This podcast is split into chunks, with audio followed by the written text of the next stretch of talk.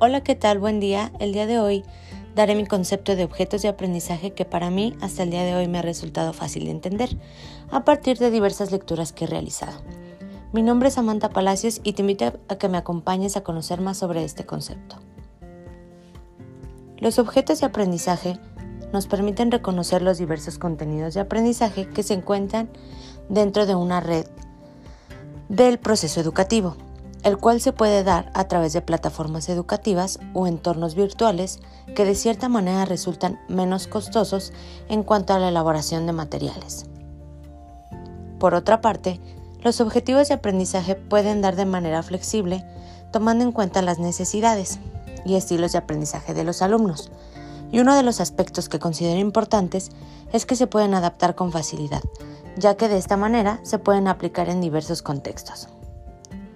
Considero importante las características que deben tener los objetos de aprendizaje, los cuales mencionan que debe ser reusable.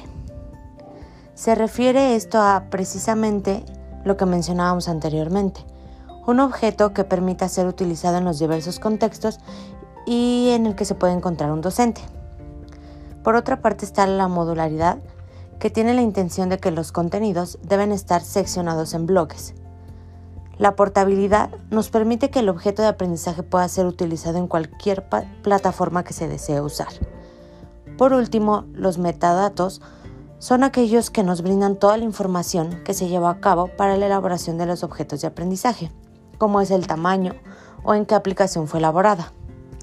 Como podemos ver, los objetos de aprendizaje son parte fundamental dentro de la tarea docente, que además de no generar algún costo, nos permite poder abordar los contenidos de una manera dinámica y sobre todo puede ser utilizada en distintos niveles y grados educativos.